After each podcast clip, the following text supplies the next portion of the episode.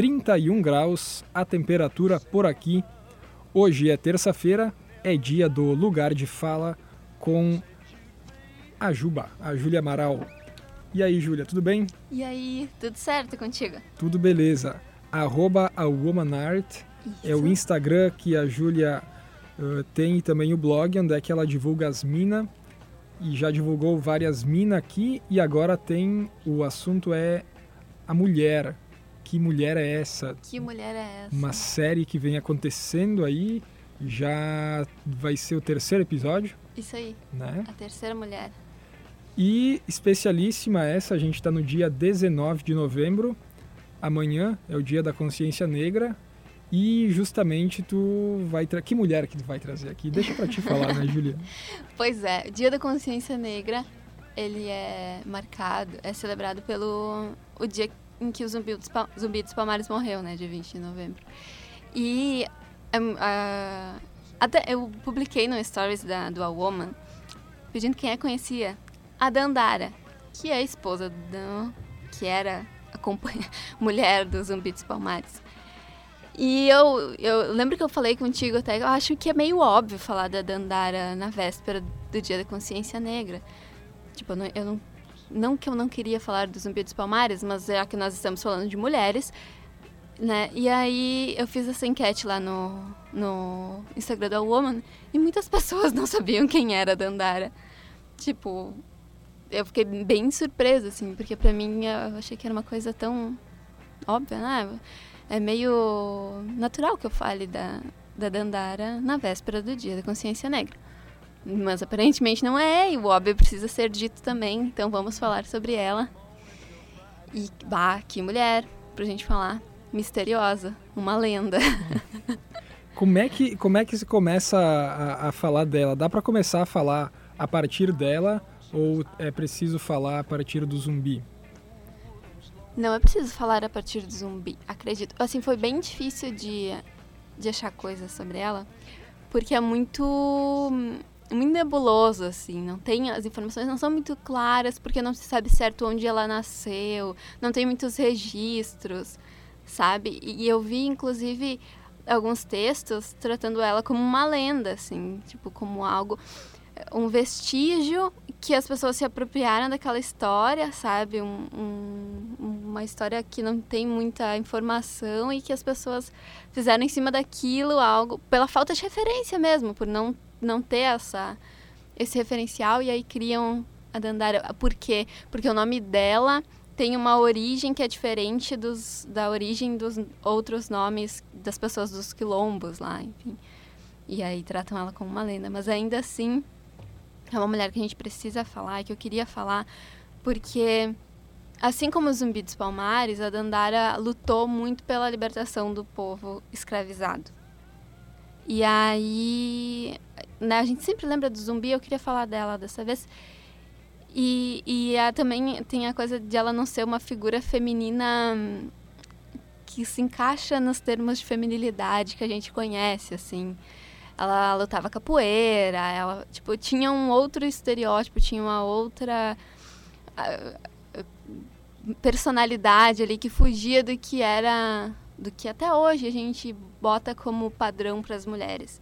A Dandara também fugia desse padrão, assim. Então, além dela ser uma mulher que lutou muito pela libertação dos escravos, e aí quando e ela, bom, o, o Zumbi dos Palmares era líder dos Quilombo dos Palmares. O Quilombo dos Palmares foi o maior que teve né, no Brasil e ocupava diversos estados do Nordeste. A gente não pode citar, tipo, um lugar em que o Quilombo dos Palmares estava localizado. A Dandara estava ali junto nessa luta e, e, e, era essa, essa mulher diferenciada, que se destacava.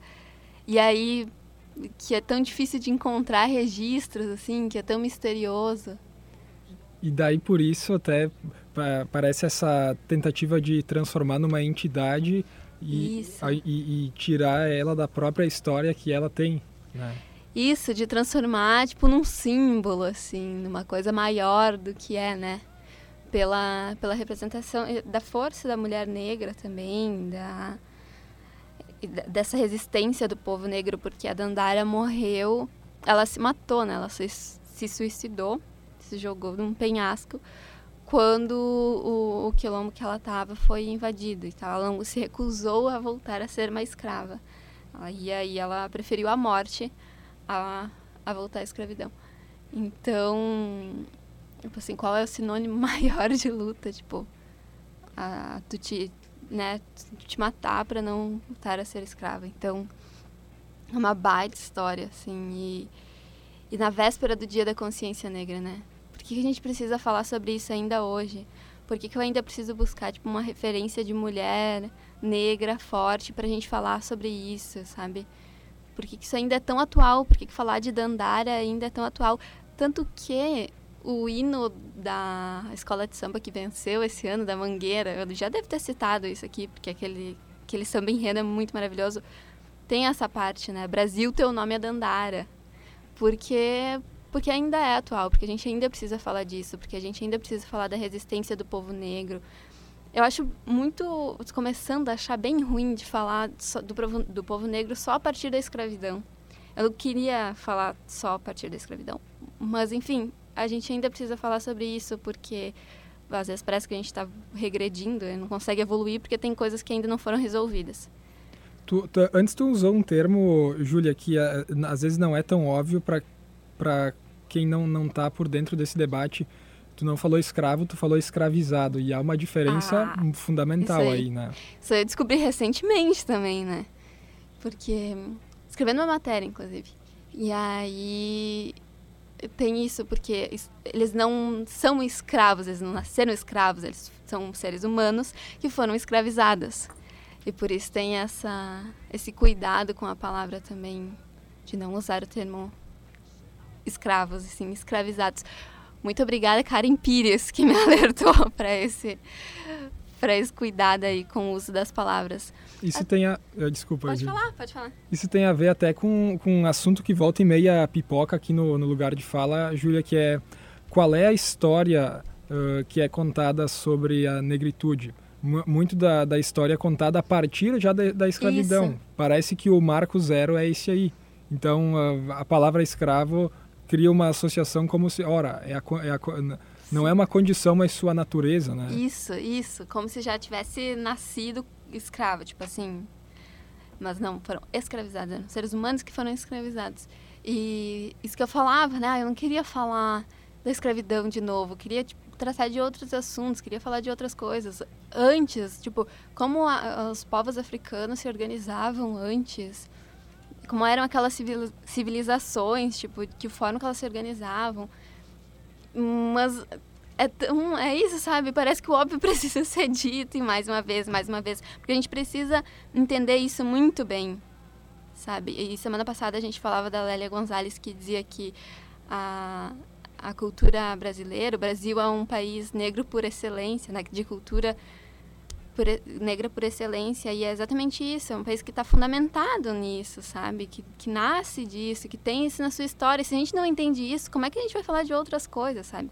Primeiro, isso precisa estar tá muito bem entendido, sabe? Isso precisa estar tá muito bem esclarecido. E, e, bom, mesmo o feminismo, sabe? Eu, eu também queria estar tá falando sobre outras coisas. Eu queria estar falando sobre flores, sobre artes e sobre, sei uhum. lá. Mas tem coisas que, que a gente precisa resolver antes. E, e é bom que tenhamos mulheres como Dandara na nossa história. E que a gente pode se inspirar e procurar esses referenciais aí. E é isso aí. Legal, que massa. E apesar uh, de tudo, foi, tu disse que teve uma certa dificuldade para achar sobre a história e tentar Isso. reconstituir de alguma forma a Isso vida aí, dela, né? Para traçar assim a história dela mesmo. Eu, eu, sabia, tipo, sabia, ah, Dandara, que foi a mulher do Zumbi dos Palmares, mãe de três filhos, que lutou contra a escravidão também, e que, e que não afrouxou nos acordos, porque era, se tentava fazer muitos acordos, e ela sempre foi muito rigorosa. E é uma mulher que fugia desse padrão de, de feminilidade, porque lutava capoeira, pegava em armas, enfim. É, era uma mulher muito forte, assim, que não era. já questionava esse sexo frágil, sabe? Mas, e, e, assim, detalhes da história dela, sabe? Assim como a gente trouxe detalhes da Lélia, claro que a Lélia é muito mais recente, né? Mas, assim, o que, que ela fez, como é que foi e tal, foi muito complicado de achar. porque não tinha esses registros, né? Algo até comum, assim, hum, quando a gente fala do povo negro. De ter essa, essa história apagada, sabe? E comum quando a gente fala do povo negro no Brasil ainda mais.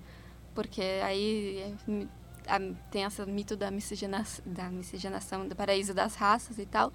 E que as histórias se apagam propositalmente, para que não se tenha essa lembrança, para que não se tenha essa, essa referência. Então é difícil de encontrar esses registros. É, outra vez a importância da, da história que se conta, né? Qual é que é o início, quem é que está contando a história, qual é o lugar de fala, isso, né? Isso, isso. Todo esse universo que, que é tão onde, lembrado aqui, né? Isso, de onde parte a pessoa que está contando essa história, sabe?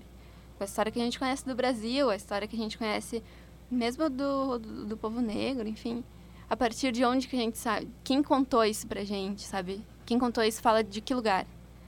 E é uma coisa muito engraçada, porque lugar de fala, todo mundo tem lugar de fala. Cada um tem o seu. Mas todo mundo tem o seu lugar de fala. Todo mundo. As pessoas podem falar sobre todas as coisas. Mas é importante que a gente saiba de onde que aquela pessoa está falando. Para que a gente entenda quais são as visões daquela pessoa, né?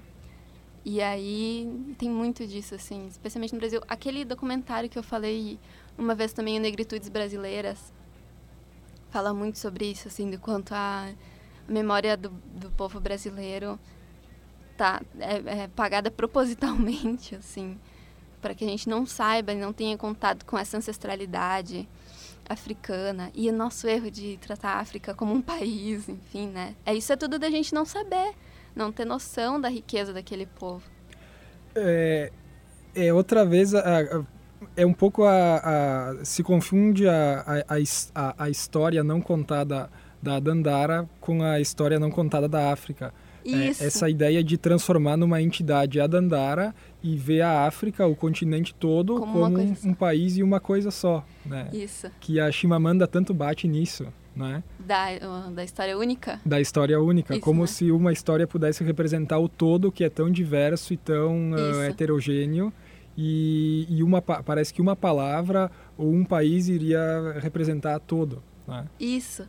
E nossa, quanta quanta civil, quantas civilizações tipo deveriam se estruturar naquela África assim antes antes da tragédia que foi, sabe? Tipo, como eles se organizavam, as diferentes formas de manifestar, as diferentes formas de se organizar. E, e aí reflete na história da Dandara, como tu disse, assim, a falta de, de informações que a gente tem e aí, ao mesmo tempo, a gente tem tantas informações sobre o zumbi, sabe? Eu lembro, inclusive, eu tenho uma memória de. Eu acho que da escola. De, do zumbi ser tratado como até um, um, marginal, tipo, uma imagem meio marginal, assim, sabe? Meio de uma coisa ruim. Não de uma coisa poderosa, sabe? Não de um, de um líder. E isso também é, é fruto dessa narrativa única que a gente conhece. Eu até já ouvi falar que zumbi seria não uma pessoa, mas um, um, um cargo que, uhum. que ocuparia dentro de Sim. um quilombo. É. é. Assim, tipo, a gente pode linkar isso com, Dandara, com a Dandara também, né? Não uma pessoa, uma figura, mas uma uma representação, assim. Uma, uma entidade, né? Isso. Gratidão. Uh, tem aqui no site da Univates, Júlia, a exposição Nossa Negritude, Distintos Olhares, ah. que foi ah. inaugurada ontem. Isso né? aí, ó.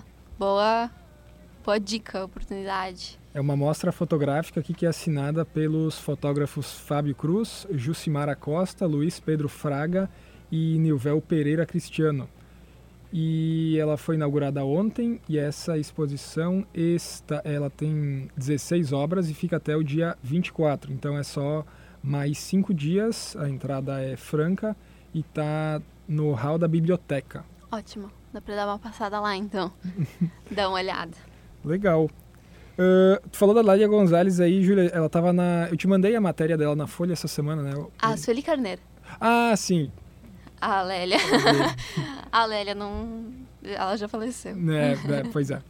Eu uh, acabei me enganando, mas eu te mandei, né? Sim, isso aí, maravilhosa também. Vamos falar dela daqui uns dias aí.